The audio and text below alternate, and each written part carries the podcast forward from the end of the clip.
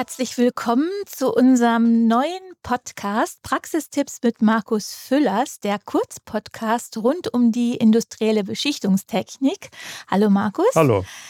Mit diesem Podcast haben wir uns in der Redaktion Besser Lackieren überlegt, dass wir sehr gerne einmal alle Themen, die sich in der Lackiertechnik, in der Oberflächentechnik entlang der Prozesskette ergeben, mit einem ja, Top-Experten besprechen wollen würden, so dass für die geneigten Hörerinnen und Hörer was ähm, ja hängen bleibt auch. Ähm, wir wollen wirklich, also ich sag mal, von der Annahme der Aufträge über die Begutachtung der Rohteile, Arbeitsvorbereitung, Vorbehandlung, Spülen, Trocknen, die einzelnen Schichten, Applikationen, ähm, Automatisierung, bis dann nachher zu Themen wie Qualitätssicherung, Abnahme, Reklamation, alles einmal durchexerzieren und ähm, uns auch Metathemen widmen, wie zum Beispiel den Außeneinflüssen bei einem Lackierprozess, Thema Abluft oder Lufthaushalt, Druckluft, Energie, Wärme, das ganze Thema Beschaffung, Planung, Wartung bis hin zur Prozesssimulation und gerne auch einen Ausblick zum Schluss in die künstlichen Intelligenz äh, Anwendungen wagen. Und ich freue mich sehr, dass wir hier äh, bei Besser Lackieren dich haben gewinnen können, Markus, für dieses sehr Experiment. ähm, ich darf dich einmal, weil wir jetzt, ich sag mal, in der ersten Ausgabe sind, vorstellen. Diese, ich sag mal, etwas längeren Vorstellungen, die unterbleiben dann in den ganzen anderen Themen.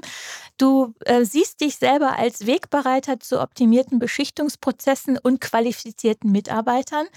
Äh, du bist jemand, der ja über 33 Jahre Erfahrung hat in der Chemie, in der Beschichtung, Organik und auch Anorganik. Also du bist äh, Diplom-Chemieingenieur in Paderborn ähm, hast da Chemie und Technologie der Beschichtungsstoffe studiert.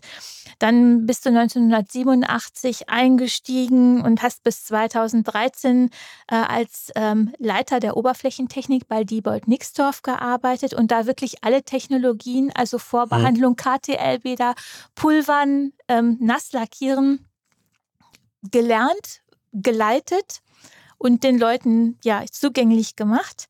Ähm, 2013 dann ähm, hast du einen Ausflug in die Anorganik gemacht ähm, im, beim Emaillierwerk Franz Keidelwey und warst da Leiter des Werkes. Und ähm, ja, bis 2019 und hast dann 2020 ähm, dich bist du Gründer geworden. Ja. Dann hast du dich selbstständig gemacht, bist als Berater, als Dozent ähm, Markus Füllers Coaching und hilfst jetzt Unternehmen und ja allen möglichen Akteuren, mh, hm, ja ich sag mal im deutschsprachigen Raum und hast ganz umfangreiches Wissen äh, hier.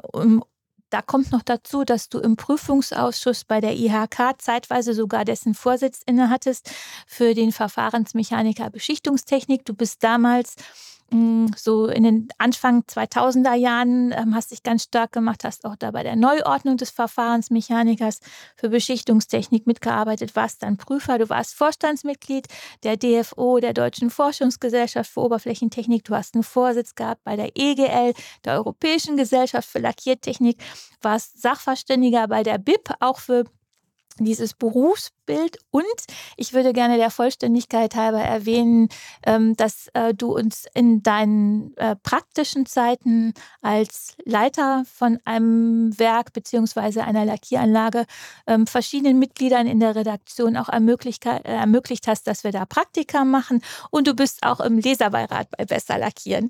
Vielen, vielen Dank, dass du dich bereit erklärt hast, ähm, das Thema diesen Podcast hier mit uns zu machen. Und wir, Sehr gerne. Ja, das ist schön. Wir werden uns da so ein bisschen ähm, abwechseln. Also in der Redaktion, da werden wir alle mal mit dir sprechen. Wir haben unterschiedliche Themen vorbereitet. Ähm, mein Name ist Franziska Mönnig und wir beschäftigen uns heute, Markus, mit dem Thema ganz am Anfang der Prozesskette, Lackieraufträge richtig annehmen, Auftragsübermittlung, Auftragsbearbeitung. Also ein Beschichter bekommt Anforderungen genannt. Was macht er eigentlich dann? Also Thema Spezifikation, Kalkulation. Und dann lass uns einfach direkt einsteigen. Welches Ziel sollte ich eigentlich haben oder kann ich haben äh, im Lackierbetrieb? Da kann man ja schauen, also nehme ich einen Auftrag an, soll er meinem Gewinn beitragen? Ähm, nehme ich ihn aus Auslastungsgründen an? Ist er möglicherweise imagerelevant? Was muss ich da wissen oder wie muss ich mich da gedanklich aufstellen, um das auch richtig zu machen? Im Nachfolgenden hören Sie eine kurze Werbung der Firma Vincennes Network. Sie bilden Verfahrensmechaniker für Beschichtungstechnik aus? Dann empfehlen wir Ihnen das Lernbuch Besser lackieren. Unverzichtbares Standardwerk für eine profunde Ausbildung in der industriellen Lackiertechnik. Das Buch und sein ergänzendes Arbeits- und Aufgabenheft eignen sich hervorragend für den Berufsschulunterricht und die betriebliche Wissensvertiefung. Mehr zu Buch, Arbeits- und Aufgabenheft finden Sie unter www.besserlackieren.de slash shop. Ja, von meiner Seite auch nochmal vielen Dank, dass ich die Gelegenheit habe, diesen Podcast mit euch gemeinsam aufzunehmen und da mal wirklich so die Reise durch die gesamte Beschichtungstechnik anzutreten. Jetzt zu deiner Frage. Natürlich hat jeder Unternehmer das Ziel, Gewinn zu erwirtschaften, seine Anlagen optimal auszulasten, zu wachsen, sein Image aufzubauen. Und ich würde immer noch einen Schritt davor ansetzen und würde jedem Unternehmen, bevor er Lackieraufträge annimmt, empfehlen, sich sehr genau darüber klar zu werden, was er kann, was er möchte, wo seine Stärken sind wo seine Schwächen sind. Also wirklich seinen Ist-Zustand, seine Positionierung am Markt sehr genau zu kennen. Ich erlebe das im Tagesgeschäft oft, dass das nicht so wirklich bei allen präsent ist. Es ist vielleicht irgendwann mal gemacht worden, als das Unternehmen gegründet wurde. Die Zeiten ändern sich. So etwas sollte man in regelmäßigen Abständen überholen oder überarbeiten, wenn man Lackieraufträge annimmt. So, wenn ich das dann weiß, dann meine Ziele klar definiert habe, ist der Schwerpunkt jetzt gerade mal Auslastung. Wenn ich eine Unterauslastung habe, nehme ich vielleicht auch Aufträge an, die nicht zu 100 Prozent optimal passen, einfach um meine Mitarbeiter zu beschäftigen, meine Anlagen auszulasten. Wenn ich auf der Gewinnseite an der Schraube drehen möchte und in irgendwelchen Krisenphasen unterwegs sind, da geht es vielleicht auch mal eine Zeit lang mit etwas geringeren Gewinnen. Kann ich aber immer nur dann entscheiden, wenn ich im Vorfeld genau weiß, wo ich stehe und wie meine Unternehmensphilosophie ist. So, das ist der klassische Businessplan. Der Businessplan sollte nicht immer nur ein Werkzeug sein, was man einmal macht, sondern den sollte man wirklich regelmäßig überprüfen. Und dann kann man Aufträge annehmen. Also erster Schritt Bestandsaufnahme, ne? was kann ich überhaupt, was kann ich anbieten und dann kann ich von da aus sagen, das mache ich, das mache ich vielleicht genau. ja auch mal nicht irgendwann. Genau. Ne? Mhm. Mhm. Weil das ist ganz wichtig. Also das Wort Nein ähm, ist ganz häufig mal ein Begriff, den man auch im Zusammenhang mit Aufträgen wählen sollte. Das fällt immer schwer. Aber wenn man anschließend die Probleme ausbaden muss, die ein falscher Auftrag in der falschen Anlage angerichtet hat mit Reklamationen, Regressansprüchen, dann hätte man besser mal Nein gesagt. Hm. Wie schaffe ich es denn überhaupt, immer die richtigen Aufträge zu haben? Also was kann ich dafür tun? Das ist ja so ein bisschen, ne, vielleicht auch ein bisschen Akquise mhm. und ähm, also in vielen Fällen erlebe ich das immer, dass natürlich die Mund-zu-Mund-Propaganda, die etablierten, gut abgewickelten, zufriedenen Kunden diejenigen sind, die sich rumsprechen, die aber auch weitere Aufträge platzieren. Weil in der Regel, gerade für Lohnbeschichter, aber auch bei Inhouse-Beschichtern ist es häufig so, dass wenn die Anforderungen klar sind, wenn die Aufträge gut abgearbeitet werden, dass dann auch die Auslastung ähm, kommt durch bestehende Kontakte, bestehende Kunden, die ich habe. Natürlich ist das Thema Akquise Marketing wichtig, gerade in der heutigen Zeit. Da darf man nicht stehen bleiben ähm, und es, sind nicht mehr die alten Marketingwerkzeuge, die heute zählen. Es gehören heute moderne Online-Marketing und Social-Media-Marketing-Strategien in jedes Unternehmen rein. Es gehören vernünftige Webauftritte dazu. Und ähm, auch da, wenn man mal so ein bisschen in der Branche rumschaut, da findet man doch noch relativ viele mit sehr altbackenen äh, Internetauftritten das braucht man für die Zeiten, wo dann vielleicht mal der ein oder andere Auftrag fehlt. Also da muss man sich strategisch richtig ausrichten, gehört aber in so eine Positionierung, in so einen Businessplan auch mit rein. Mhm. Ein ganz wichtiges Thema scheint es zu sein, ist uns jedenfalls sehr oft untergekommen, äh, das Thema Spezifikation. Ne?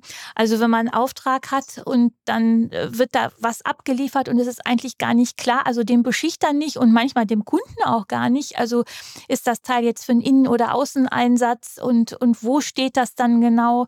Und jetzt ist so ein bisschen die Frage, das ist so die eine Seite der Medaille. Auf der anderen Seite hat man dann äh, teilweise auch, ich sag mal, Papiere, 20 Seiten, die dann, also ich sag mal, bis ins Allerkleinste ganz genau beschreiben, was dann da angebracht ist und auch eine gewisse Flexibilität ähm, dann auch ähm, ja einfach vermissen lassen. Also mhm. die Frage eigentlich, wie viel Spe Spezifikation ist nötig?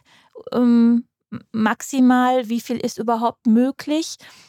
Äh, und vielleicht, äh, viele Dinge sind ja auch bei, bei Lohnbeschichtern zumindest dann auch durch Kunden stark vorgegeben. Wie kann ich mir da im Zweifelsfall auch mal ein bisschen Bewegungsfreiheit verschaffen? Mhm. Absolut. Also das Thema Spezifikation, wenn es denn eine Spezifikation gibt, gibt es eigentlich meistens immer so zwei Extremfälle. Zu wenig und viel zu viel. Ich sage meinen Kunden eigentlich immer, und die Empfehlung hat sich über die Berufsjahre bei mir eigentlich auch festgesetzt, man muss für sich selber mal eine Checkliste erstellen, welche Informationen ich als Minimum brauche. Das ist so das erste Thema, dass ich also wirklich für mich selber entscheide, die Informationen brauche ich, wenn ich einen neuen Auftrag annehme, ähm, als Minimalinformation von meinem Kunden. Oftmals ist es dann so, dass der Kunde mit den Informationen nicht dienen kann. Der muss sich dann halt vielleicht bei der äh, vorgelagerten Stelle nochmal informieren. Aber die Informationen brauche ich halt als Beschichter. Und das ist ein Thema, da gibt es mittlerweile wirklich gute Werkzeuge, auf die man zurückgreifen kann. Da muss nicht jeder das Rad neu erfinden. Da hat zum Beispiel die QIB eine, eine Broschüre erarbeitet, wo genau diese Mindestanforderungen an Informationen aufgeführt sind, die ich brauche, wenn ich einen Auftrag abwickle. Und ich empfehle immer jedem, da auch wirklich aktiv dran zu arbeiten, das nicht zu unterschätzen, diese Checkliste bei jedem Neuauftrag zu füllen. Man kann dadurch auch seine Kunden etwas erziehen. Das gilt für die Lohnbeschichter bei ihren Kunden, das gilt aber auch bei den Inhouse-Beschichtern für die Konstruktionsabteilung, für die Arbeitsvorbereitung im Unternehmen, dass man diese Informationen dann auch entsprechend vollständig hat. Einmal aufs Papier bringen, dann spezifizieren. Das, wo dann zu viele Informationen in einer Spezifikation stehen, kann man genauso gut dann auch wirklich mal auf das Wesentliche reduzieren. Aber man muss mal mit diesen Papieren arbeiten. Ohne Spezifikation geht es nicht. Und diese Dinge sollten auch schriftlich auf einem Stück Papier mal fixiert sein und nicht nur Kopfwissen des Produktionsleiters oder der Lagerfachkraft sein, und dann läuft das schon irgendwie. Das funktioniert heute in den wenigsten Fällen. Mhm. Was, was sind das so, diese also Minimalspezifikationen? Können wir da ganz kurz mal drauf mhm. eingehen? Also welche sind das so? Was sollte das, das, das Minimum sein? Also eine eindeutige Definition des Farbtons. Eindeutige Anforderungen an die fertige Lackierung, Inneneinsatz, Außeneinsatz, mhm. UV-Beständigkeit, Kratzfestigkeit. Dass man also weiß, was wird mit dem Bauteil, welches ich da beschichte, anschließend in der Realität gemacht das gespiegelt an den Fähigkeiten, die meine Anlage hat. Wenn ich also weiß, ich habe eine Anlage, die von der Vorbehandlung nur gewisse Korrosionsschutzwerte erreichen kann, dann sehe ich spätestens, wenn ich die Spezifikation mir anschaue, dass ich das nicht kann. Dann sollte ich auch von dieser Art Aufträge die Finger lassen, weil es ist, kann gut gehen, es kann auch lange Jahre gut gehen. Irgendwann kommt der große Hammer und dann anschließend hat man Regressanforderungen auf der Tür, auf der Matte stehen und hat wirtschaftliche Probleme. Also diese Dinge, da so die Minimalgeschichten. Mein Lieblingsbeispiel ist immer, das erleben ganz viele. Ja, ja, es kommt auf den Farbton nicht an, Hauptsache es ist schwarz mhm. oder ein dunkles Mittelblau. Jetzt gerade in der Jubiläumszeit von Loriot, da sind ja auch hervorragende Sketche dabei, die in solche Lohnbeschichter-Richtungen passen, wo dann sehr blumig irgendwelche Farbtöne beschrieben werden. Das reicht in der Regel nicht. Es gibt ganz klare Farbregister, ähm, die man definieren kann. Solche Dinge müssen halt beschrieben also werden. Also RAL oder? Genau, mhm. ganz genau. Mhm. mhm. mhm. Okay. Ähm, Spezifikation, das ist die technische Seite. Kommen wir einmal mh, hm, gerne auch zur betriebswirtschaftlichen Seite. Also welche Rolle spielt denn die Kalkulation, ähm, sowohl die interne ne, beim Inhouse-Beschichter, der muss ja vielleicht je nachdem, also wenn die Lackiererei als Cost-Unit ähm, oder mhm. so aufgestellt ist, ähm, muss ja kalkuliert werden. Viel wichtiger ist es sicherlich noch bei Lohnbeschichtern. Also welche Rolle spielt die Kalkulation? Wie sauber muss sie sein? Wie großzügig darf sie sein? Es ist äh, in meinen Augen die Grundlage für den, für den wirtschaftlichen Erfolg. Ich kann mich natürlich mit dem Bauchgefühl so auslegen, dass ich Kosten und, und Kalkulationen abschätze. Und wenn ich dann über die Jahre ganz gut über die Runden gekommen bin, mache ich so weiter. Es macht aber durchaus Sinn, ich bin eigentlich immer ein Freund davon, dass man die Grundlagen vorher mal ermittelt, dass man seine Kostenstruktur sehr genau kennt, weiß, was die Lacke kosten, welche Lackmengen man verbraucht. Es macht Sinn, sich Gedanken darüber zu machen, wie die, ähm, welche Lackverbräuche für die einzelnen Bauteile da sind und etwas mehr Augenmerk in, die Detail in den Detaillierungsgrad der Kalkulation zu setzen. Das kann man mit Excel machen, das kann man aber auch mit Hilfsmitteln der Neuzeit machen. Das ist also wirklich Software-Tools, dass man Software-Tools nutzt. Am schlechtesten beraten ist, man, wenn man sich nur aufs Bauchgefühl verlässt. Und man erlebt es halt eben, es wird eine Abrechnung auf Bauteilebene gemacht, es werden Kilopreise, es werden Quadratmeterpreise. Mhm.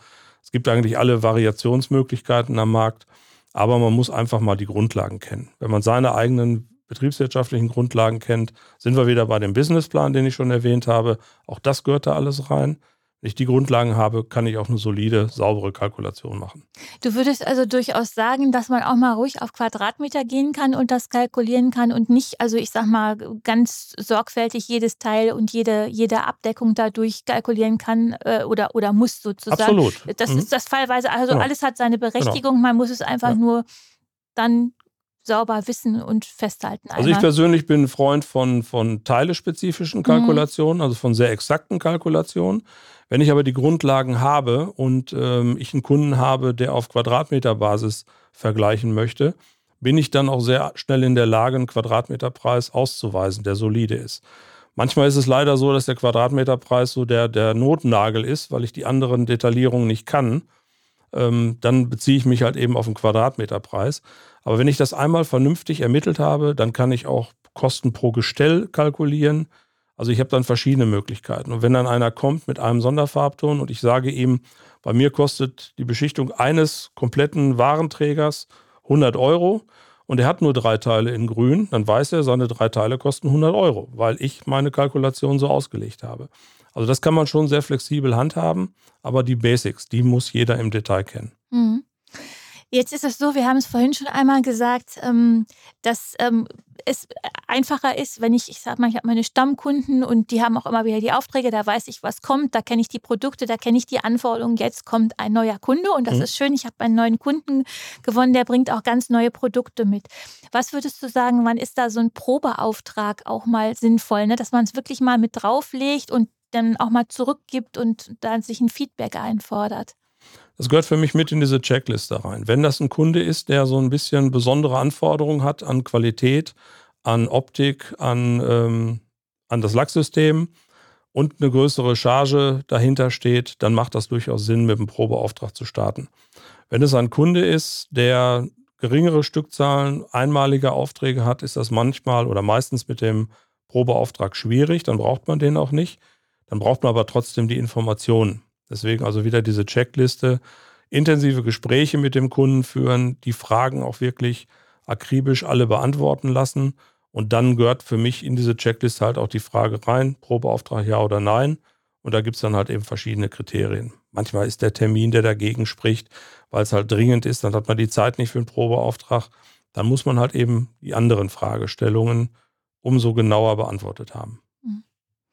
Wir hatten da auch das schon mal, das klang so ganz am Anfang durch, dieses auch mal Nein sagen. Mhm. Ne? Also nicht auf Teufel komm mal raus, ähm, unbedingt einen Auftrag mh, hm, ausführen, sondern dann, wenn man so an seine Grenzen kommt, ja, dann sagen, das kann ich leider nicht.